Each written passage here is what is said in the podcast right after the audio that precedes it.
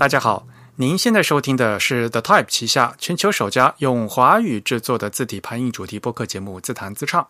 我们的字是文字的字，关于文字的畅谈，而不是弹唱。我们的口号是用听觉方式扯视觉艺术。如果您可以脑洞打开，那么我们目的就达到了。我是你们的主播汶川西畔东营居 Eric，我是主播黄浦江边清蒸鱼钱蒸鱼。虽然在荔枝 FM、网易云音乐以及微信的小程序上面都能收听到我们节目，但还是强烈的推荐大家使用泛用型的播客客户端来收听我们的自弹自唱。我们网站的地址是 thetype 点 com，欢迎大家与我们交流与反馈，推荐使用邮件的形式。我们邮件的联络地址呢是 podcast at thetype 点 com，podcast 的拼写是 p o d c a s t。The Type 的拼写是 T H E T Y P E，所以我们的这个邮件地址是 podcast at the type 点 com。如果您喜欢自弹自唱呢，也欢迎加入我们 The Type 的会员计划。我们的播客只有声音没有图像，但是如果您加入我们的 Type 的会员呢，您将每月收到我们精心制作的会员通讯。那有关会员的详细内容，请登录我们的网站 The Type 点 com/slash/members。请注意，这是一个复数的 s。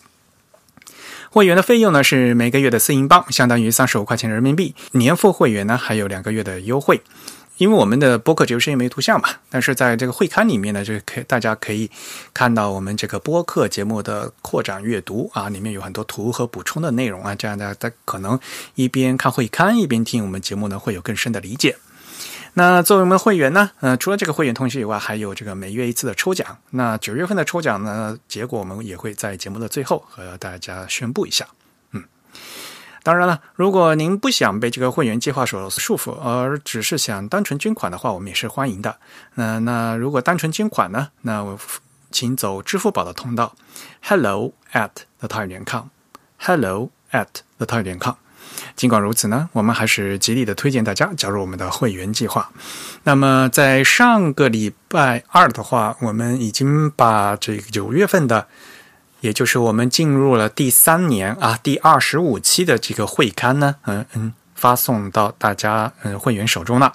那这次的会刊呢是。我们第三年了嘛，那我们也从这第三年开始了增加那个书签的功能，因为是 PDF 嘛，那在 PDF 的阅读器里面，大家就可以通过点那个书签，在各个章节和篇章里面进行跳转。啊，这是那个阅读的功能。九月份的这期会刊呢，也是一个增量版。那平时我们只是做大概三十六页左右嘛，是一个三十六页的 PDF。那么这期呢，因为我们前面有一个不定期的一个长篇的字体评论稿，所以这期是一个增量版的三十八页啊，也很希望大家能够喜欢。好，那么今天呢，是我们的第一。百三十五期节目。啊，那么在一百三十五期开始之前呢，先跟大家做一个呃通告，因为我们自弹自唱呢，其实就是在五年前的九月份啊，二零一五年的九月开正式开播的，所以我们决定呢，嗯，为了纪念我们开播五周年，搞一次线上的直播活动。大家也知道嘛，我和郑云主播平时都是这个异地录播的这个形式，那么很少呢能能够聚在一起，尤其是今年这个疫情的问题嘛，我也一直都在东京，没有办法回国。本来的话，像往年的话，我也经常到上海去举办活动，那么这嗯这个疫情的关系也没有办法。做这个线下活动，那么我们就还是呃搬到线上。呃，十月四号的下午啊，北京时间的两点钟左右吧，我们到时候会把这个具体的消息再发到网上去，也欢迎大家呢继续的跟踪。到时候我们两位主播呢会在线上和大家聊一聊，然后我们从上我们上次搞活动已经是。纪念三周年，对吧？所以现在又又过了两年，就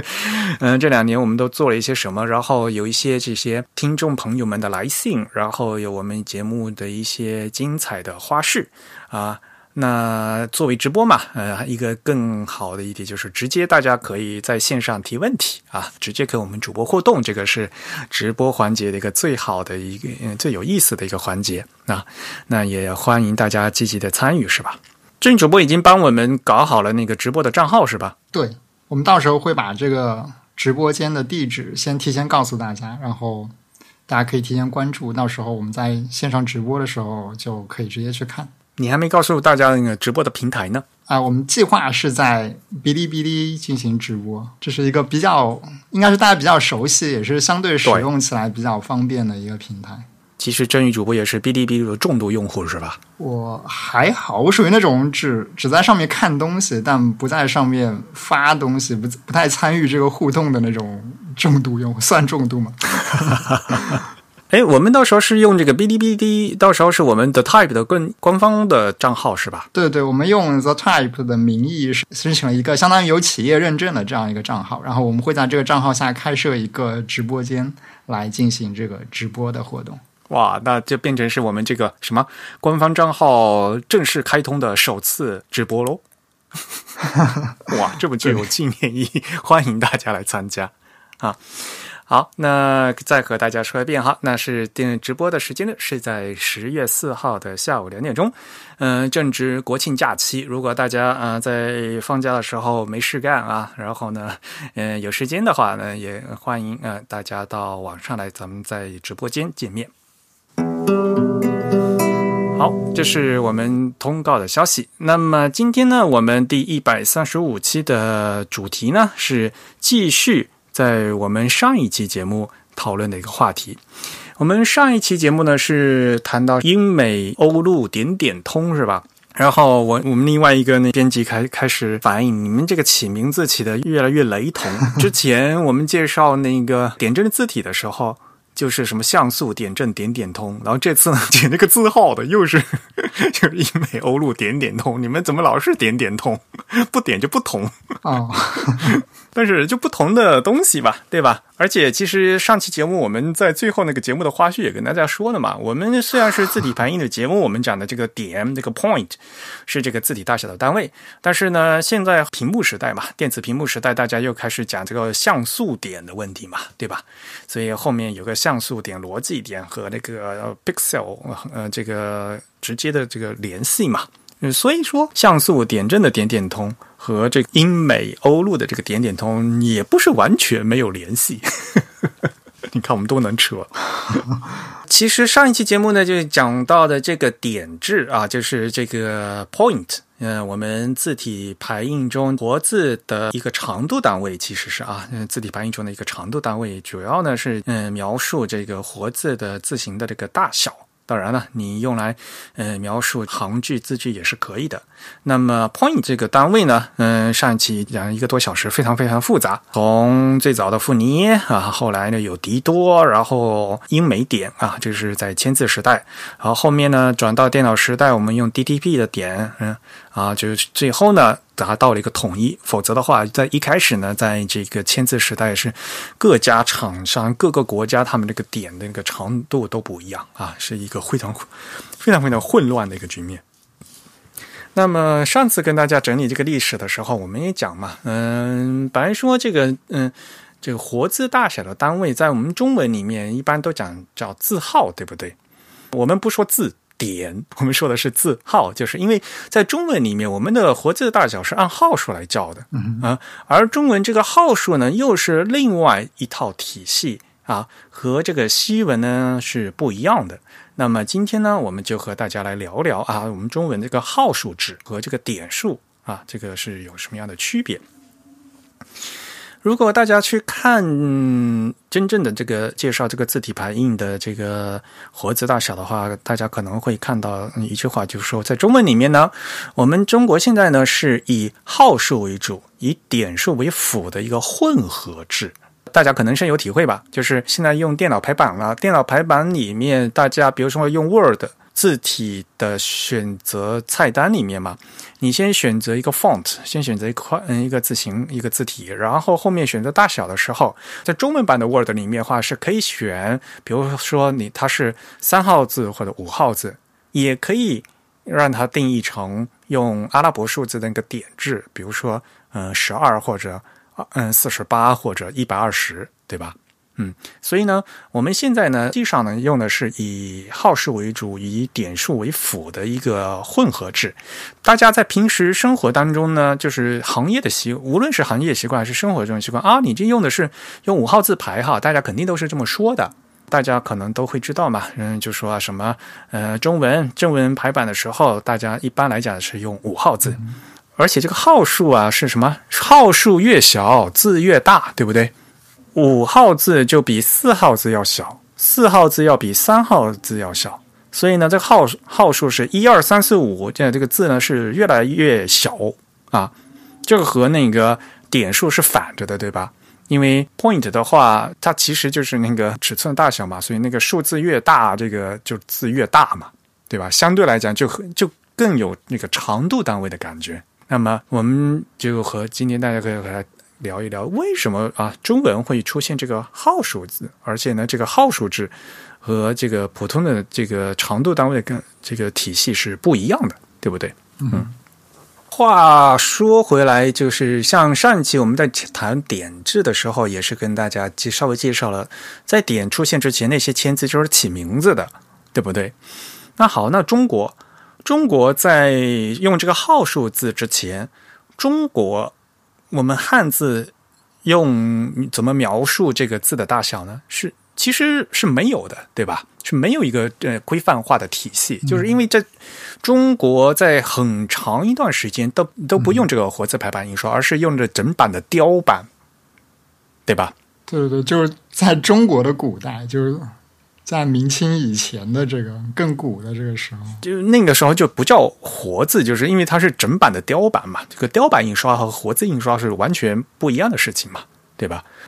呃，当然了，可能大家都会说嘛，这个历史上什么学过什么呃毕生啊，《梦溪笔谈》里面有记录毕生。但是呢，大家一定要知道，就是毕生他发明这个，他其实记在记载的那个是泥活字，而在近代之前，活字印刷一直都不是主流啊。中国绝大部分一直都是用雕版印刷的。大家看到的是，那就是在近代中国之前的书啊。绝大部分都是雕版印刷啊，所以和现代这个 typography 啊和这个活字印刷是有很大区别的。那么，其实我们现在说近代的金属活字印刷，我们这个技术还是从西方传进来的。所以，我们今天讲的这个中文的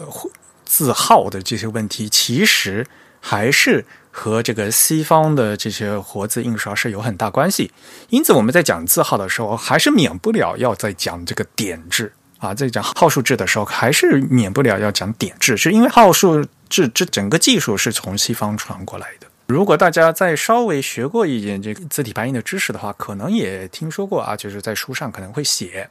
说，我们这个汉字的号数呢是传教士传过来的。没错，我们现在这个号数制啊，其实是美国传教士呃带过来的。当时呢，他们主要是因为为了要传教啊。那其实各个国家都有啊，从英国过来的传教士，但但而且他们是通过，比如说在澳门啊，或在当时稍微开放的一些港口呢，就是想进行宣传布教的活动。嗯，而且呢，这个和当时的中央政府，呃，也有各种各样的，呃，就是打游击的一些这一个这个关系。因毕竟就做布教出版，还是受政府取缔嘛。当时，嗯，那逐渐的传教士他们来进行传教的话，他们必须要印刷，他们想印圣经啊，所以呢，这个跟这个印刷呢是有分有密不可分的这样的一个关系。我们现代的说的这个号数字呢，其实和美国传教士江别利在上海的美华书馆啊，他主持的这个印刷工作做的这个活字有很大的关系。呃，其实关于江别利呢，我们自谈自唱节目在第六十九期啊。也就是二零一八年三月时候播出的啊，那个都已经两年半前的事情了。苏州河畔江长老，当时我们请了李志谦啊做嘉宾，我们一起聊过啊关于江别利的一些事迹。有兴趣的朋友能再翻出那一期节目，再具体的听一下。那么今天呢，我们就等于稍微再做一个复习了。啊，呃，美华书馆其实他们办的就等于是一个出版社印刷厂啊。这个时代呢是在，嗯，也就是十九世纪六十年代。江别利他来中国的时候是一八五八年，原来是在那个在宁波啊，在宁波有个叫什么那个花华圣经书法，华花花华华花，应该是华花吧？嗯，然后呢，他们从宁波要搬到上海去，呃，然后呢就变成了这个上海美华书馆。啊，这名字其实起的起的挺好的啊，一听就知道美华书馆吧，就美国和中华嘛。嗯，其实那个华花那个花其实也是指美国吧？对对，花旗嘛。江别利呢，当时是以这个就是以教会的那个技师的身份，我们现在可以说他是一个传教士，他是这个组织里面的人，但是呢，他不是那个神职人员，他不是神父啊，是这这这样的啊，他是当从技术人员，就是 工程师。对，在当时来讲，做这个技术的话，来做印刷可是一个最先进的一个技术啊。那么，反正不管怎么样，江别利过来呢，来上海，其实他有一个最大的贡献，就是发明了这个电镀刻字啊，木刻字转电镀的那个，对，叫什么黄杨木刻字。他把这个方法，呃呃，就运用到了这个汉字上面。嗯，这个对于近代中文活字的制造和发展起到了一个几乎是这个关键性的一个作用啊。江别利他当时呢，就是有这个技术，然后他请了中国的刻工来刻字。在美华书馆的时候呢，他就用电镀法，让这个中国刻工用黄杨木先刻出那个种字，功能就相当于那个西文那个字冲了啊，然后再通过那个电镀法的办法，然后用电镀来去做字模啊，做这制成这个铜模，大大提高了这刻活字的这样一个工艺，中文刻活字的工艺，而且呢，通过这样的办法，它可以去。复刻就是，其实如果按现在的一个想法，就是盗版了。拿别人已经刻好字，可以去重新去倒模子，把人家的活字拿过来，这重新再倒一个模子，用这个电镀的办法，因为电镀镀皮可以做的很薄嘛。所以啊，我们现在去看这个资料哈，就想说，大家就看资料说的是非常笼统。啊，就说什么江别利在梅花书馆，嗯，然后呢做了七套字啊，因为有七套字，所以就分别叫一号、二号、三号、四号、五号、六号、七号啊，所以呢就这做成了现在的这个号数字。其实没那么简单的。首先，这七号字不是一一下子都做出来的，也不都是江别利做的。当时把他派过来呢，是在上海，然后在美华书馆干了一段时间以后，江别利好像出了一些人际关系，最后他他就不不想在上海干了，然后他就离开上海了，他到日本去了，然后又把电镀法的这活字技术和这个技术和机器带到了日本，所以他在上海期间的话，当时的美华书馆只有六套字，还没有七套，后面变的七套字是美华书馆做的，的确是，但不是呃江别利。做的啊，江别利在美华书馆的时候只有六套字，而且这六套字里面只有两套是江别利在上海做的，其他的都是在别就是从别人那边过来拿过来的。呃，对，主要就是其实美华书馆的很多字体，它都是就是刚才像我们说的，就是像盗版一样翻刻过来。对，这整个这个七套字里面哈，那个比如说最老的一套是那个啊，我们现在是叫三号字，嗯，相当于嗯十六 point 这这套字，这套字其实是是所谓的巴黎活字，一开始是法国人刻的，当时就是法国的汉学家他们嗯在那个皇家印刷所要刻这个中国字，这个这套字一开始就是欧洲人用钢制的材料他们做的，所以那个字相对来讲比较大。啊，十六 point，嗯，我们叫巴黎活字，而且这套字的，嗯，就非常不好看啊。无论是传教士还是中国人都觉得这个字不好看。这套字里面还有很多这种分合活字，分合活字这个概念可能大家还不知道是吧？嗯，郑女士不要跟大家解释一下。呃，其实我也不是很了解，就大致来说，就是他们将这个汉字拆分成偏旁或者是一些可拆分的他们认为的部件，然后。把这些部件分别刻，刻完之后再拼在一起，这样就可以起到一个最简单的这个部件复用的这样一个作用，以便就是他们可以少刻一些部件，但是能组合出更多的汉字。大家一想到要中国刻中文刻字，就是哇，中文字好多嘛，然后就想偷懒嘛，对吧？怎么样以最简单的方式来来弄嘛？那一个最容易想到方法就是复用这些部件按。左右组合或者上下组合，对吧？用左边三分之一宽刻成三点水，然后呢，右边的三分之二呢，去拼不同的部件，就可以组成不同的字嘛，对吧？嗯，但是这种刻字方法大家可想而知嘛，就刻出来字肯定不好看啊。对，但其实他们这样刻也是因为，实际上法国刻字的时候，他们是有这个，就是他们相当于是有学院派来指导的，他们有这个汉学家参与整个这个字体的拆分和设计这样子一个环节。我觉得他们之所以敢拆这个字，也是因为他们觉得他们对汉字是有一定理解的。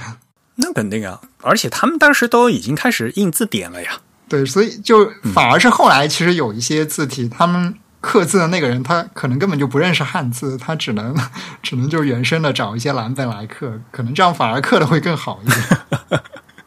没有这个东西呢，就是嗯，有两方面嘛。第一方面就是说，如果懂字和不懂字来讲的话，肯定懂字要比不懂字要好嘛，对吧？但是呢，这并不是一个必要条件，这是一个充分条件。对吧？这对我们现在来讲也是一样的。我们这现由于现在全球化了，我们就就在在讲全球字体嘛，一直都在说，对于一个这个字体设计师要设计一门他不懂的这个语言的这个字文字合适不合适的问题。其实作为字体设计师，如果他能有把能把握住一这款字的这个美学特征和审美需求的话，其实他是可以做的嘛，对吧？啊，这并不是说不能做，但是如果你会这个这个语言这个文字的话，那肯定更好嘛。嗯，这是这是第一点，第二点来讲的话，那就是无论是各国的各行各业，就技术还是有这个，嗯，技术好和坏的人嘛，对吧？技术总是有高下的啊。就同样是法国人，你也不能说一帮嗯一棒子打死，就是说法国人刻字就没有中国人刻汉字好。就在法国里面也有刻工好的和刻工不好的啊，所以这个东西对吧？嗯，不能一棒子打死。的确，就正如。正如主播所说的，就他们之所以会这么分，也就说明他们对汉字呢是有一定的了解的。但是呢，这在我们现代的这个中文字体设计上面，也是一个很明显的一个特点，就是做工好不好，就是一直在套用一个部件嘛，对不对？比如说“鱼”字旁有各种各样的“鱼”嘛，对吧？但是这个“鱼”左边那个“鱼”是肯定是一样的吗？不一定的，那可能要根据你右边那个部件，要可能进行宽度的调整和这个笔画的避让，会有这样的一个问题吗？嗯，所以就说，呃，单纯的这种呃分合活字啊，无论是上下结构、呃内外结构或者嗯左右结构这样的单纯的套用的话呢，肯定是没有整体设计的这样的灵活和美观嘛。当时是出于这个工作效率的考虑嘛，法国人他们刻的，嗯，所以这套字呢就拿过来，就所以这套字的历史是非常悠久的啊，非常老啊，因为当时在欧洲，这个对于这个东方学和汉学也是呃非常流行啊。我们在上前几期节目也说过嘛，博多尼当时他就仿造这个法国献给。那个拿破仑的那个的那本印刷书，用多国语言印制的那主导文，就“我主在天”的那个嘛，那里面就有中文汉字嘛。所以呢，但是法国人也刻过，那意大利啊，博多尼他们也刻过，他们直接就直接仿刻啊。所以话再说回来，就是在上海美华书馆，当时他们做的这个三号字，其实就是这个巴黎活字，这是六套字中最古老的，而且是字形最不美观的，就是巴黎活字。然后呢？一号活字呢，是我们叫所谓的戴尔活字啊，这个字很大啊，也是当年其实请这些刻字当地的刻字师傅做做的啊，这这是戴尔的活字，就有些地方也翻译成什么台约尔是吧？他那个戴尔不是不是戴尔电脑那个戴，他那个 D Y E R 那个写法，对，有些地方翻译成台约尔，应该念戴尔，对他其实是个英国人嘛。是对，没错，他是英国人，嗯，而且他那套字没做完，最后戴戴尔他呃，他传教士嘛？他克死澳门还是在什么？嗯，就大事未成身先死的那种感觉。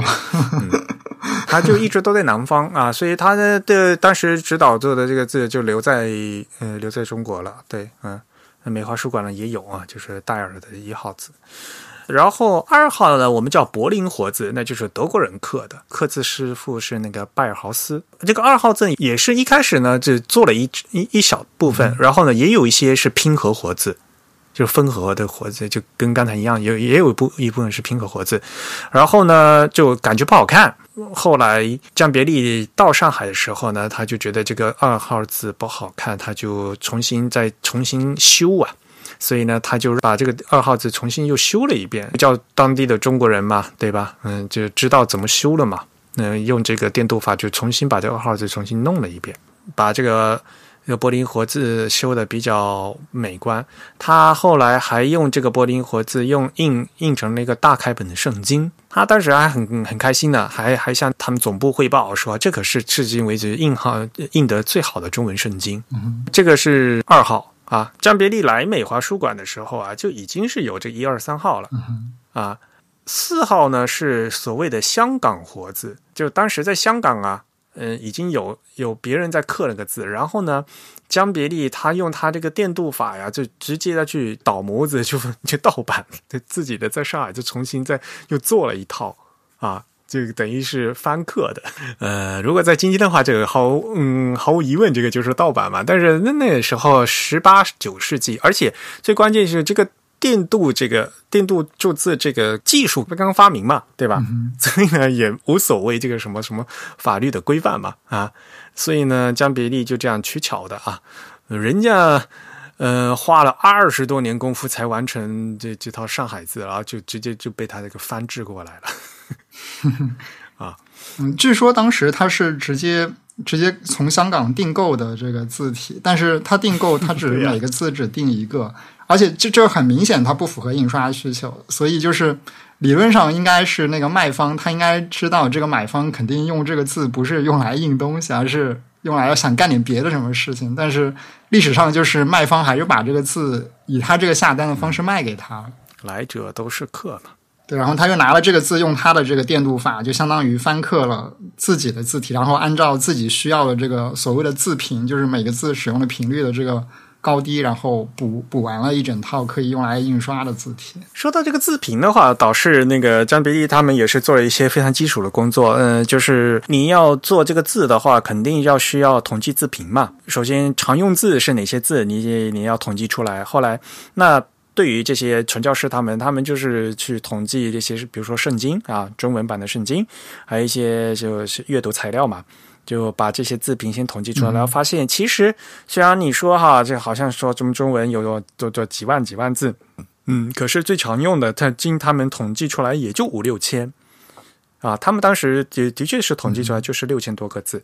哎，其实想想，哎，我们到现在哪怕哈，现在做电嗯做中文字体啊，GB 二三幺二也做也是做六千多字呀。从也就也就是说，他们这个首当其冲当年的这些，嗯，用金属活字铸字的这些先驱，他们也做的这些开创性的工作啊，也是非常值得钦佩的。说实话，嗯，当然了，就是看这个意识形态的问题了。看你怎么说了，有一些 在老的那个叫说，就说什么帝国主义列强来想宣传，来宣以宗教披着宗教的外衣来到中国进行 这个印刷活动，对吧？这个如果你要就我看了我我在翻那些历史，就是一些旧的书啊，那他们那个措辞特别有意思。不过事实上也是这样子，就是他们的目的当然是传教，但是啊，对啊，没。呃，从这个技术上来说，他们带来了这个印刷技术的革新。所以，呃，话说回来嘛，一二三四四号字其实都不是江别离他自己做的。他其实到了上海以后，他真正自己主持，然后在上海做的就是这个五号字啊。所以也把这个五号字也被称为这个叫叫上海活字。这个五号字呢，也是我们现在成为我们现在中文排版最常见的这个大小的字号。我到时候也会把这个图贴到这个我们今天的我们下期的会刊里面去哈。就是梅花书馆啊，他在这个十九世纪六六七十年，他就在他就做这个一套做了一些这些字嘛，他自己印刷，然后他做字，然后他还卖字啊，他还卖字。所以，然后他还在当时那个教会新报上面，他登广告啊，美华书馆告白啊，我念一下吧。其者，本馆现有新著大小中国签字计六号出卖，每号印出字样、注明价目、数目于左，欲赐故者一见便明。嗯，然后他们写啊，其中嗯一号啊多少钱，二号多少钱，三号多少钱，四号多少钱，嗯。所以这个这个广告啊，我可以到时候贴在上面。而且这张广告呢，就是非常重要的一个历史文献啊。当时从这张广告开始，也就是美华书馆开始，呃，把中文的字号开始出现了，叫第一号、二号、三号、四号，就开始出现那个号了。所以说呀，这个号数字其实就是和这个西文刚才我们以前说这个点是完全不一样的概念。因为点数制，当时傅尼耶他他是想通过这个点数制来统一就不同活字的大小嘛，对吧？所以呢，他是想发明一个度量单位，所以他真正后面的点制呢，也实际上的确成为了真正的长度单位。当然，中间出现了各国各各个地区不同的这个。呃，尺寸和个历史的曲折，但是到现在已经非常规规范了啊，点就这么大了，然后成为一个长度单位了，后面就有点的尺子了，对吧？那真的有把尺子和画点，你可以一起量就知道这个多少点，这是变一个规范的度量单位。可是号数不是，号数是断的，首先你不连续，对吧？然后呢，这个号数是怎么产生呢？其实就是当年这个梅花书馆它要卖字。它有六种字，你要买哪一种？所以呢，他就给这六种字分别编了一个号而已，就是一号、二号、三号、四号啊。所以号数一开始它诞生的时候，它只是一个代称啊，就是指代。因为当年美华书馆它卖给老外的时候，它依然是叫这个活字的名字。你比如说一号字，他们是是叫 double pike，因为是嗯二十四 point。我们知道一个 pike 是十二 point，对吧？Double Pike 就二十二十四 point 嘛，他们是老外，然后老外给跟老外说的话，他们当时用的就是活字的名名称。一号呢其实是 Double Pike，二号呢是 Double Small Pike，三号是嗯 Two Line Bravier 啊，因为一个 Bravier 是八 point 啊，所以 Two Line 的 Bravier 就是双行的 Bravier 就是十六 point 啊，然后四号呢是 Three Line Diamond。这个尺寸可能不一样，有有也有地方把四号叫成 English 啊，English 就是英语那个词，但是这里的 English 是一个活字的大小的的称呼啊。然后五号呢叫 Small Piker，我们后面有个现在就是最最关键就讲五号字到底是多大的问题。但是在当时，对于江别利来说，他没有点数的概念，因为他来中国的时候是啥一八五八年，那时候还没有美国点呢。嗯，嗯，大家可以会倒回去再听一下我们我们上期讲美国点 美国点的事情。当时在还美国点还没有出现啊，当然肯定是有迪多点和富尼耶点，但是呃，在行业里面还是很多，嗯，还没有普及，还是大家在照样照这个活字是照名称的，所以。对于江别利来讲，嗯，并没有说这到底是十一点还是十点还是十点五 point 啊，在江别利没有这个概念，江别利只知道他要做一个，他这个号是是叫 small pike 而已。所以美华书馆他要卖字的时候，他们外国人之间的话，他们用英语交流的话，他直接是称呼这些活字，依旧还是用这些英文的这个活字的名称的。但是他们决定要向中国人卖字了。那就必须要起个名字啊，要不然，嗯，对中国人的没法叫的话，那我就编个号吧，啊，所以所以叫一号、二号、三号、四号，这是其实是一个很显而易见也很简单一个方法。他当时卖字的时候呢，是想从，嗯，就无非就说我有六种东西啊，所以呢我就编个号，然后他编号又是从大编到小的。啊，所以呢变成一号最大啊，六号最小，因为他他他他当时有已经有六号了。啊，一二三四五六，嗯，然后呢，后来就变成什么？对于我们中国人买字的中国人来讲，就变成这么大的字就是一号字，叫 double pike 啊。对于美国人来讲，买得到这个字叫 double double pike，但是对于中国人来讲，买到这个字叫一号。所以呢，也是说先有这活字的大小，然后有了号数，然后再才有了这个点数去怎么对的问题。这个一号到底有多少？多少 point？一开始是只是称呼一个号而已，所以又会导致了这个我们讲我们这个号数的缺点。号数的一个最大的缺点就是不同字号之间没有这个线性的倍数关系，只能说一号字比二号字大，二号字比三号字大。但是一号字并不等于二号字的两倍。嗯一和二之间是两倍关系嘛，对吧？但是这个真正的一号字并不是二号字的两倍，二和三之间是一点五倍的放大关系，但是二号字并不是三号字的一点五倍，不是那种线性关系。当时做的时候就是随便挑的啊，也不叫随便挑的，就是 因为有这个历史的这个偶然性。美华书馆它把戴尔的二十四号字当成一号字，然后再小一点的柏林活字，呃，那个 double small pike 做成了那个柏林活字拿过来用了啊，所以二号字是变成了二十二或者二十二 point 或者二十一 point 啊，就就所以的就是就有这样的一个关系在，就会就把这个号数弄得非常非常复杂。嗯对，它相当于是取了一个西方传统那些比较经典字号中的一个常用的子集，然后又把这个子集按照顺序做了一个编号，所以我们看到了这个编号系统呢，它本身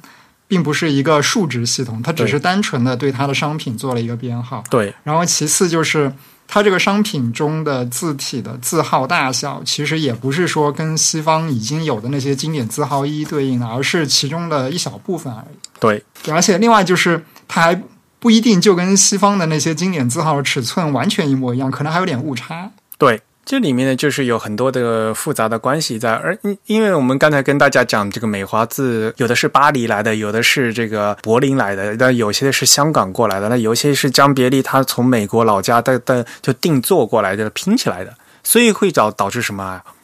我们因为我们上期也说过了嘛，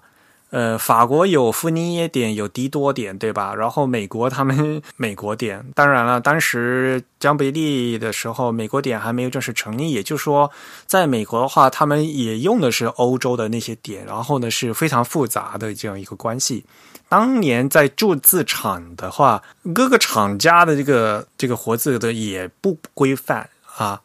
所以呢，嗯、也就不知道啊。这个活字他们具体的会有多大？嗯，因为什么呢？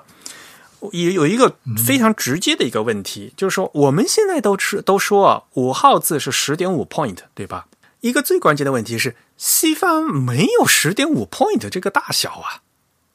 大家不觉得这个十点五 point 非常奇怪吗？这个数字很奇怪吗？嗯，如果你去看那个西文的那个有十 point，有十一 point，但是没有十点五 point。这个十点五多么一个奇怪的一个数字嘛，对吧？说，所以说这个十点五 point 是专门为这个汉字准备的。反过来讲，刚才不说了吗？这个五号字是江别利亲手在上海主持制作的。那么反过来就讲说，江别利他为什么要刻成十点五 point 呢？如果你问这个问题，然后其实又错了。就正如我刚才说的，江别利他并不是说我选了那呃十点五，而江别利只是选了一个叫 small pike 的一个东西而已。他只是觉得说，他当时已经有一二三四，在在美华书馆也有一二三四一二三四四号字了，然后他就想做一个比这个稍微小一点的。这首先是他他想要要做的嘛。嗯，正如我以前也说的，其实老他们要做一个稍微小一点这个正文字体的一个最直接的关系，就是你你字做小一点，书也可以印的小一点嘛。他们就是想把这个圣经啊印印的口袋本那么大，这样的话既省钱又省纸，对吧？而且可以大量的发发行，对传教有利嘛。所以呢，他首先一个单纯的想法就是说，嗯、想做一套比他当时已经有的啊，什么戴尔活字、柏林活字、巴黎活字、香港活字更小的一套字。然后那小多少的话呢，他也知道在中文里面呢，有这个注解字和这个正文字的话是有这个倍数关系的。因为一直都是中文的，就是竖排嘛，然后呢都是雕版印刷，然后呢中有双行夹注嘛，对吧？所以呢，它就是如果能如果能做的话，最好呢是这某个字某个字号的这个对半对半的关系，这个呢是对于汉字来讲很重要的。所以我们从结果上来看，江别利做出来的这个五号字呢是二号字的一半，也就是柏林字哦柏林活字大小的一半，它是有目的的。要不然的话，他做出一个半大不小的字来，它很难排呀。哦，嗯，而且当时这柏林活字二号做出来的印的圣经很好看，他自己也很满意。呃，那我现在做一套新的字的话，就刚好是它一半，那变就就变成你二号字加五号字就可以做那就那种注书的那个排版了嘛，双行加注就很方便了嘛。嗯，然后而且另有另外一个，因毕竟他们是老外，他们肯定会有想到中西混排的问题，就是因为他们还要印一些那个什么。呃，字典啊和或者什么中文绘画的一些东西嘛，所以他们手要和这个手头那个西文活字要混排，最好呢是和这个西文现嗯有现有的那个尺寸呢要稍微相当一点。如果你真的去去量啊，就美因为美华书馆印的书现在就是图书馆嗯还找得到的有实物嘛，这个你可以真的拿尺子去量啊，嗯一个字大概比如说呃三点。嗯，好像是三点七毫米还是多少？就是你你可以去量量，大概大概是那么大啊。如果你真正要按现在去算的话啊，跟这个美式点的一呃十点五 point 呢，还是有那么一点点差距的啊。而刚才说啊，对于江别利江别利讲，这可可这只是 small pike 而已。当时的美国说 small pike 的话，可能是十一 point，也可能是十点五 point。这个各个厂子的 small pike 不一样的，所谓的 pike 是十二 point 嘛，那 small pike 就是比 pike 更小一点嘛。但至于小多少的话，各个厂家会不一样。这些具体的东西的话，推荐大家去看两本书啊。一本呢是这个苏金老师写的《注以待客》啊，题目叫《注以待客》啊，副标题叫《传教士与中文印刷变局》。苏金先生呢，就是他是台湾云林科技大学汉学所的退休教授，他就通过当时呃传教士他们有书信往来嘛，分析了那个最第一手的资料啊，所以啊就是。我也跟大家说过很多次，要一定要去看第一手资料啊！你去看第二手资料，那就跟那个传话游戏一样，越传越越偏，然后就是出现很多错误啊。那么苏金先生他做的嗯出的这本这个《注以待客》呢，就详细的以他第一手资料就跟大家讲是当年这个传教士在中国啊，嗯做这个印刷活字的这些东西，这这这本书是非常值得推荐的。啊，这本书呢是繁体中文版，是我手上这本书还是苏苏金先生的亲笔签名 啊，这本书国立台湾大学出版的话是二零一四年出版，二零一五年是第二刷了。然后前段时间是去年吧，我记得呃简体中文版，简体中文版是中华书局出的。呃，一八年就简体中文，那就大家可以可能去买那个简体中文版会比较方便一点。对对对，可以可以买到，我我我就买到，但我不知道现在还容不容易买到，可能印刷量并不会很大。苏金先生的研究非常非常的扎实啊，因为他有第一手的资料，然后他分析的非常，嗯，非常可信度非常高啊，就就等于嗯。然后另外一本书，嗯，是日本的，就是日本的那个小小供应商博士先生。啊，前段时间他他刚刚嗯出的一本书啊，就是明朝体啊明朝体活字，嗯。嗯，小宫山先生他在这个那本书上他讲，他说江别利呀规划这五号这个尺寸是出于何种原因，嗯不得而知。但是要进行开发的这个阶段时候，华书馆已经知道要买四号字了，所以他应该也考虑到这个他要做的这个新的这一套五号字呢，应该要比那个。尺寸要小，而且要能与已有的活字尺寸要有倍数关系，而且呢，这个大小的层次上呢，应该比较要有一个一个比较自然的尺嗯尺寸啊，而且也要考虑到细纹混排。通过这么多原因，造成了这张别离选的是这样一个大小啊。最后呢，说是 small pike 啊，small pike 现在来对我们的这个号数呢是十点五 point 啊。当时美国嗯嗯，去翻美国的那个经常会有什么 small piker 是等于十一 point，而没有十点五 point 的。对，点五这个就不是整数，应该是后来根据这个实测的尺寸给它对应上去的，对上去的。对，嗯，所以就是说，不是江别利他突然想起来我要做十点五 point 就不不存在这个事情。啊，这首先江别利它不是以 point 来算的，就是大家一定要要考虑的，这这是一个本末倒置啊。然后刚才也提到了一个很非常重要的一点啊，就是说，首先这个号数呢，它是散的啊，就是因为当时就就是因为就美华书馆他手头有这么多东西，然后他只是编了一个号啊。然后呢，刚才说的另外一个重点就是中文的字号呢是要有倍数关系，因为在中文排版里非常重视这个字的这个互相字号互相搭配要有这个倍数关系嘛，所以呢。到现在呢，我们留下我们现在用的这个字号，它是有这个比例关系的。虽然不是像点痣的那样的一个非常明白的一个线性的嗯嗯号数关系，但是呢，我们的呃号数呢是分成三个系列啊，三个系列最常用的啊，二号、五号、七号是一个系列，就二号字的一半是五号字，五号字的一半是七号字。另外一个系列是一号、四号啊，一号字的一半是四号字，这是一个系列。嗯，然后第三个系列是三号、六号、八号，三号字的一半是六号字，六号字的一半是八号字。至少这几个系列之间，他们是有这个倍号关系的。那我们经常嗯最常用的是五号嘛，五号字的一半是七号字。我们现在五号是这个是十点五 point 嘛？那七号字就相当于是变成了五点二五 point，对吧？嗯，当年那个江别利他在美华书馆，他当时美华书馆最小的字就是他的第六套字，他所谓的六号字，就是现在来看的话，就是我们的七号字。江别利为什么要做那么小的字？他就是因为他要给。这个这个小字就是拿去给用五号字排排的圣经做注解用的，所以它刚好就做成了五号字的一半。而当时呢是美华书馆的第六号第六套字，所以当时是叫六号字。后来呢，美华书馆又另外又在嗯做了一个那个相当于现在八 point 的一道字，做成当做六号字，所以那最小号的那个字就变成七号字了。我们现在来看，就是五号字的注解是七号字，就是刚好就七号是五号的一半，然后五号呢是二号的一半。后来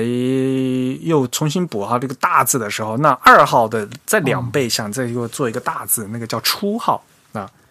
初号好像是日本人做的，注这么大的字是日本人，日本人他们后来做出来的，后来又倒传回中国了。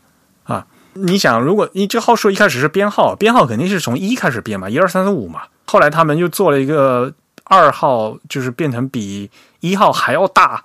那不能说个零号嘛，对吧？所以它就叫初号。二号现在现在呢是二十一点比较多啊，现在只算二十一点，嗯，那初号就是四十二点。所以呢，就是这个系列是最常用的。哦，我们现在为什么说要以这个号数为主？点数为辅呢，就是因为这个号数当时诞生的时候，就因为这个中文活字诞生的一个特殊的诞生的历史背景，导致于它刚好是抽出了一段这个西文不连续的一个区间的一个一套字抽出来的，然后又为了配合这个中文的这个 倍数的关系啊，做成了现在的三个系列而已。所以呢，这个就是原来的号数。当然了，后来这个号数制也有扩展，这个可能大家也知道了啊。就往小的方面呢，就是八号了啊，就是六号的一半是八号，是超小的啊，非常非常小的。然后刚才也说嘛，往大的发展的话，这个有初号啊，五号的四倍，二号的两倍。其实后面还有之后呢，还有更大的啊，有特号、特大号，那个都是往上做。但是说实话，再往上做的话，就就不经常用了嘛。嗯在西文的话，这么大的字都是用的是木活字嘛，就就不用金属块儿，要不然重死了啊！而且说实话，书刊杂志的话一般都不用嘛，就是大的海报才会用嘛。那中文说实话，就在大的海报的话，他们从就直接另外刻雕版了，嗯，就做作为活字的那个呃实用性就不怎么大了。说实话，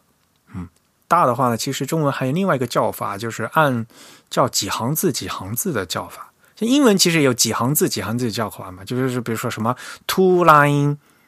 braille 吧，就是双行的 braille，就是两倍嘛，对吧？就行嘛，嗯。那中文也有，就比如说有五行字、六行字、七行字啊。那中文的行呢，是以那个九 point 为单位，所以五行字呢，就是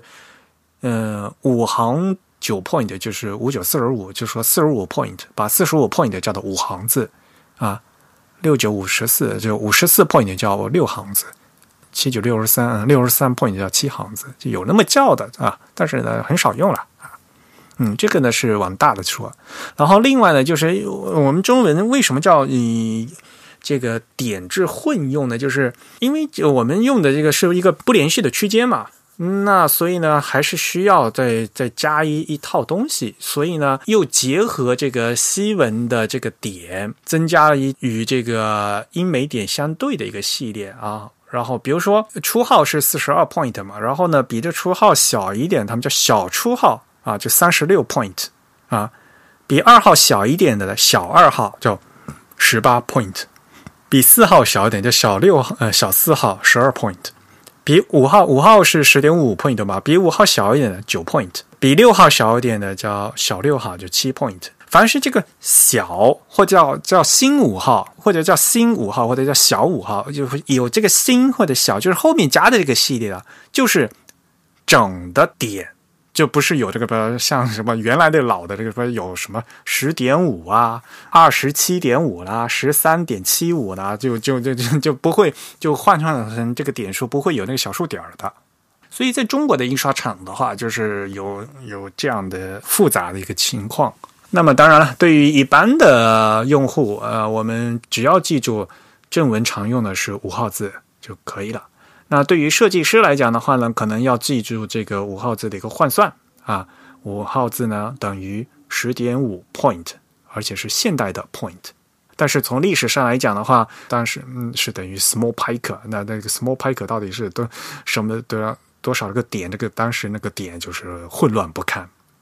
那还有的就是小五号啊，小五号就是取整的这个点数是九点。啊，这个也是非常常用的一个字号啊。一般来讲呢，就是书刊用五号字，报纸的话小一点就用小五号字，也就是九 point。呃，然后呢，就说实话，正文就不敢太小了，要不然那个字的就就实在太小，就是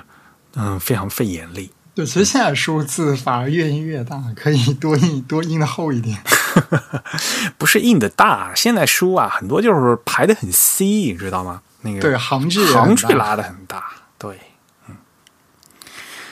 不过嘛，这个号数字来讲的话，对中国的字体排印影响是非常深远。哪怕这个我们到了现代，我们还是说这个多少有多少号嘛。而且呢，也影响了那个朝鲜半岛和日本。嗯嗯，我们也刚才说了嘛，张别利他后来就离开上海，他直接去了日本啊。他到日本去的非常关键，就是说他不仅把活字带去了，他还把这套技术和这套工具都一起带过去了。所以呢，日本可以自己来铸造活字了。所以对于当时的日本来讲的话，这可是洋人带过来一个非常先进的一个东西，可以用金属活字来铸造明朝体了呀。就对于日本来讲，这个叫明朝体嘛。对吧？我们中文叫我们叫宋体，对于日本人叫明朝体啊，就是叫明朝体。所以对于日本来讲，是明朝体是一个是一个很洋气的，是一个很先进的一个东西。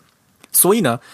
他们非常努力学这个东西，发挥这个东西，而且呢，把他们之前一直用连绵书写的假名切断，放到方格里面去改造，来配方块汉字的明朝体，知道吗？这个对日本日人的这个排印起了巨大的一个震动和变化，因为在那之前假名都是连绵竖排竖着写的，所以怎么样把这个假连着的连绵的假名全部切开来，一个一个放到方块里面去，是一个非常难的一个事情。这个当然日本的事情我们以后再说了。到现在这个情况呢，我们也可以看到啊，这个。这个号数制它有它的优点，也有它的缺点啊。刚才也说了嘛，号数制最大的缺点就是它不同字号之间没有这个线性关系啊。我们知道大概的啊大小关系，但是没有办法算出来，马上就就所以要背，要要要靠背。而且实际上，中国一直到八十年代都还用这个签字排版嘛，对吧？那实际的排版工人他们在车间里面，他们是按那个水线来算的。水线就是非常细的那个排版的水线，嗯，一共就相当于五号字的八分之一的，就五号字相当于八根水线。最传统的排法就是什么呢？正文是五号字，然后呢，呃，行距呢是四根水线，啊，就是行间距就相当于就排半个字高的，他们就是这么说的啊，排四根排四根水线啊。还有一点就是跟点数也是一样，由于这个传统的签字大小啊，这个情况各个厂家不相不尽相同啊，所以呢各家的号数其实也是不一样的嗯啊。这点就跟那个早期那个点也是一样嘛，对吧？点当时也是各各家的点是不一样，但是呢点到现在已经规范了，我们的号数到现在也。不怎么规范，而且呢，因为本来大家就觉得好像这个号数也没什么用了，大家也就懒得去规范了，就变成现在一个呃很不统一的一个情况，也没有得到一个改进。像我手头，像直到八十年代出的一个书的排版书上面，上海三大印刷厂啊，新华厂、商务厂、中华厂，他们三个厂子，他们的字号都不一样的。比如说三号字，有的厂是十六 point，有的厂是十五点七五 point。四号字，有的厂是十四 point，有的厂是十三点七五 point。那个感觉有点像工艺误差。我刚才不说了吗？因为这个中文的字号有这个系列的问题呀、一个系列的内部它是它必须要成倍数关系的。啊，刚才不说了吗？一号的一半是四号嘛，所以一个厂子它的一号是二十八 point，那它的四号肯定是十四 point。嗯，一个场子如果它的一号是二十七点五 point 的话，那么它的四号就变必须是十三点七五 point。这样的话才能配，就是两个四号配一个一号嘛。嗯所以会有这样一个这样一个问题。虽然说就是号数对点，这个各个厂子看他们可能直接会有这个不同的这个关系，但是在一个厂子里面，他们这这个一个系列里面里面那个倍数关系肯定是对的，要不然的话没有办法排呀。所以就看他们用来做那个参考基准的那个字号是什么尺寸的。其实他们相关的这个字号都是以那个尺寸衍生出来的一个倍数关系。这其实跟美国当时做那个什么呃 Johnson Piker 其实挺类似的。啊，就是要找一个标准嘛，对吧？嗯，那中文的标准现在是就就是五号字嘛，嗯，当然了，五号系列的话，就是刚才说的是什么？嗯，二号、五号、七号是个系列嘛，对对对嗯，但是一号、四号是另外一个系列呀，所以一号、四号他们可能就是用另外的一个嗯比例关系，嗯，三号、六号又是另外一个比例关系，啊，就是变成这样，嗯，就是在金属时代的话，就是由于有这样的嗯不一致的情况，嗯，所以啊，像 Word。Word 它当时呢，就是说在这个电脑菜单里面呢，也可以选这个号数，但是这个号数呢，就各个厂子是不一不一样，所以呢，Word 它当时选的这样一个比例呢是有点问题的。就比如说 Word 的话，就没有办法忠实的把这个七号字定为五点二五，为什么呢？因为 Word 出于技术原因，它规定这个字号啊嗯必须是零点五 point 的倍数。Word 它它内部算那个 point 的话，它它只能精确到半个点。但是呢，我们刚才说的嘛，嗯按照这个是正确的这个倍中文倍数关系的话，七号字是给五号字做注解的，所以七号字必须是五号字的一半。如果如果你五号是十点五 point，这个是大家都都说的十点五 point，那么正确的七号字应该是五点二五 point，就是五又四分之一 point。但是 Word 它没有办法精确到四分之一 point，它只能精确到半个 point，所以在 Word 里面七号字是五点五 point，嗯这其实是不对的。由于 Word 它自己的技术限制而破坏了这个中文号数字之间的这个倍数关系，嗯这个就是电脑排版的时候这个号数的问题。大家现在去看网上很多什么，嗯，别不要就我百度啊，这干什么？就是有什么号数字和这个这什么点数的互相这个一对照关系表啊什么的。所以我说，百度上面有很多东西都是错的嘛，就是大家都是抄来抄去，都是互相，但是没有一个没一家是对的，就是这这点问题，这个问题很严重。要不然就顶多这个点数和号数也顶多是 Word 它自己一微软加自己的一个规定而已。用过方正飞腾的朋友就知道，方正飞腾里面的那个点 point 的的换算和这个 Word 里面的号数和点的这个换算是不一样的。但是话又说回来，就是因为这个号的确是各个厂家当时不一样。因为再回到前面，我们之前也说的，中文这个号数呢，就不是以这个点来线性的这样的一个关系来做的。啊，因此呢，说实话，在很多电脑排版里面呢，就大家都不关心这个号数多少，因为有时候说号啊，反而反而就是不一样。现在号数相当于被这个 Office Word 做成了一个事实标准，它相当于把自己做成一个事实标准。如果你说多少号，大家可能都对取这个 Word 的实际定义的那个号数跟点数的对应来来作为它的这个实际数值。但是我刚才就说的嘛，那 Word 它那个号其实并不对，对对，啊它只是一个非常粗略的对应。那其实，在中中文排版行业的话，因为有方正的软件在，如果真是内部的话，所谓的专业排版的话，应该呃用方正的那一套这个号数、点数换算还挺多的呢。啊，但是呢，由于这个 Word 也是很常用的嘛，所以经常会出现什么来的稿子是用 Word 排的，要导入方腾里呃方正飞腾里面去，然后这么一导，嗯，就发现这个号数转 point 这个不不不一样，就会有这样一个问题。然后至于阿杜比，嗯，你不要就问阿杜比，阿杜比根本就不认识号啊，那个 InDesign 里面连号都没有。嗯 InDesign 里面有美式点，有普通的点，啊、有日文的 Q，什么日文的什么新呃那个报纸的八倍倍数都有，但是呃就没有中文的号。微软当年它支持中文倒是支持的很好，用有有号啊，我看是不是为了当年和那个 WPS 竞争啊？嗯，这个历史我也不知道，但是呢，嗯，它能支持号的话，倒是就说明它这个本地化还是做的 相对来讲会比较好的，尽管它技术不好。所以呢，这其实里面有这要讲历史的话，这还是有非常多的问题。但是呢，我嗯，我们觉得这，嗯，我们既然要用这一直都在用这个号，我觉得还是有必要和大家重新再讲一讲这个里面的一些历史和它一些局限在啊。嗯、但是呢，由于这个金属活字这个生产工艺是非常非常复杂的啊，有如果就如果要具体再讲再展开的话，就像美华书馆，它每号它它那个历史来源都够写一写一本书的，像是像那个苏金老师他写的，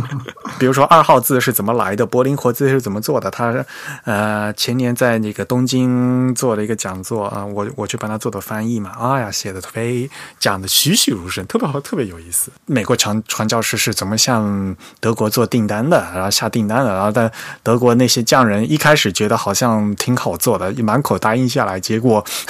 发现哎，想象的要难得多。然后呢，最后从从下单到最后完全交货，就好像拖了两年左右才全部交货之类之类，就中间有各种各样曲折的故事，就是当年，嗯，这个如果有机会的话，我们可以以后可以慢慢讲，嗯。今天跟先给大家就是，呃，介绍一下就大概的我们自己中国人用的这个号数字是怎么来的啊。所以说到底，我们这个号是，呃，美国人为了当年他卖美华书馆的字编的一个号而已。嗯啊，小宫山博士先生他在他在日本发表的研究的结论就是说嘛，说明朝体活字啊，就是我们所说的这个宋体活字，最早做出来的是是欧洲人呐，这不是中国人呐，他是那么说的了。嗯，法国吧，应该就是，应该就是法国做的最早。呃所以说，这里说的最早就是以现代的铅嗯金属金属签字活字的这个技术做出来的对对对啊，并不是说中国没有，中国也当时也，也中国有雕版的，用雕版，要不然就用用那什么泥活字，用其他的，但是呢，这个都不成气候嘛。嗯、后来就是在很长很长时间，真正在工业化以后的这样的一个金属签字的话，这个技术的话，其实是欧洲人带过来的。嗯哼，那哪怕我们现在用的号数，也都跟这个美国传教士、法国人刻的那个活字都有关系。嗯多学一些这个历史还是有帮助的，我觉得。嗯，所以其实这样看起来，美华书馆的五号字还挺像是美华书馆的那个什么张森派克的，中国的江森派克。江森派克他其实是说，因为有行业嘛，所以大家行业过来一起开个会，要选个标准，对不对？当时已经有行业了。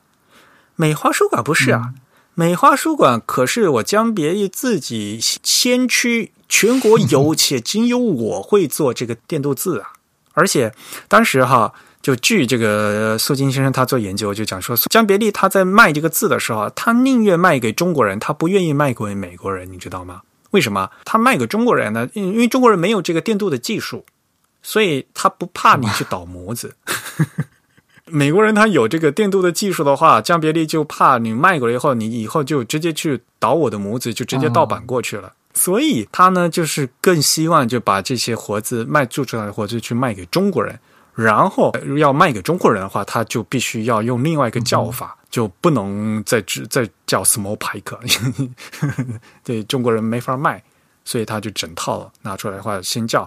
呃，一号、二号、三号、四号、五号。当然了，后来呢，就在中国文人那边，嗯，边说他这还是起了名字啊，这是有有真正的中文名字的啊。从大到小叫什么？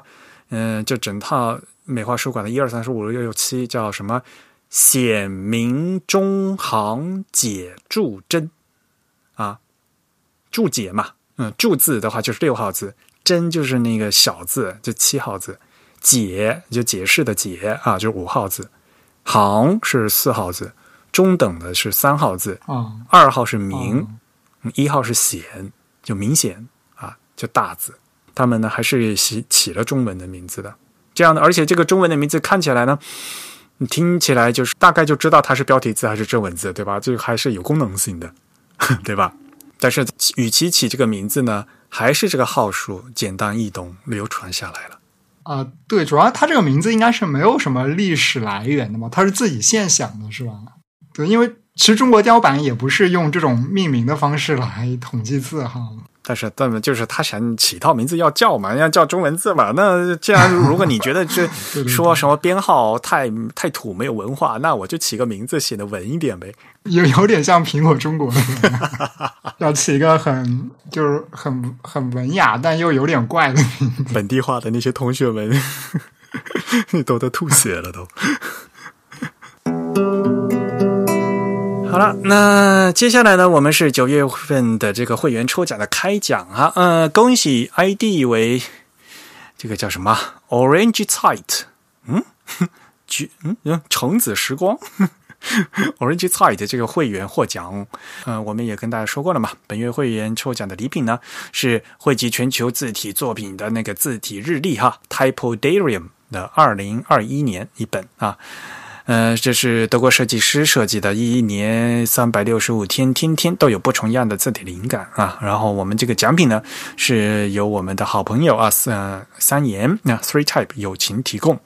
那也希望这位会员及时跟我们联系啊，呃，回复一下我们的这个邮件，让我们把这本这个字体日历来寄给你啊。再次恭喜获奖。那我们今天节目就到这里结束。如果大家有什么意见或者反馈呢，都可以写邮件给我们。我们的邮箱地址是 podcast at the type 点 com，p o d c a s t at t h e t y p e 点 c o m。同时呢，大家也可以在新浪微博、在 Twitter 以及在微信上找到我们。我们的 ID 都是 the type t h e t y p e。在 Facebook 上搜索 the type 或者搜索 type is beautiful，也都可以关注到我们。啊，我们播客节目呢，也到今年九月份呢，已经满五周年了。也感谢大家五周年的陪伴，也我们也会继续努力把节目做得更好。那也不要忘记，我们将将在十月四号啊，在进行我们首次的直播啊，在哔哩哔哩上面啊，我们也会到时候把这个直播的具体的信息继续在我们的官网和大家发布。那本期节目呢，由 Eric 和真宇主持，由 Eric 在 MacOS 上剪辑制作完成。啊，感谢大家收听，我们下次节目再见，拜拜，拜拜。